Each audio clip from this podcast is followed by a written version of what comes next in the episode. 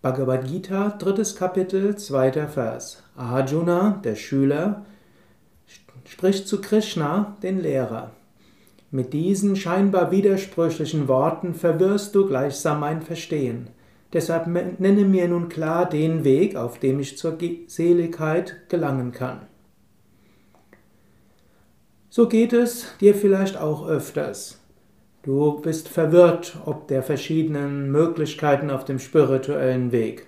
In der einen Situation gilt das eine, in der anderen gilt das andere. Und mal sagt der spirituelle Lehrer das eine und mal sagt er das andere. Wir hätten es gern einfach. Du hättest es vermutlich gern, dass klar ist, mach das und dann ist alles gut. Und es gibt auch solche einfach gestrickten Lehrer, die sagen, mach das, mach das, mach das und dann kommt die Erlösung. Aber eine reifere Spiritualität ist komplexer. Es ist nicht so einfach. Der Weg zur Seligkeit, wie es Arjuna sagt, der Weg zur Einheit, der Weg zur Erfüllung ist komplex und er beinhaltet vieles. Sei dir dessen auch nochmals bewusst, wo bist du öfters im Zweifel, wo musst du abwägen zwischen dem einen und dem anderen und wie gehst du damit um?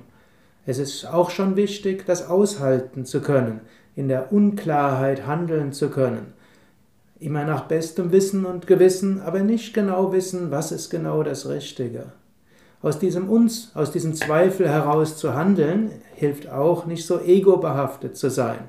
Fanatiker, die wissen immer, was richtig ist. Aber dann ist sehr stark dieses Ego dabei. Lerne es, dich vom Ego zu lösen.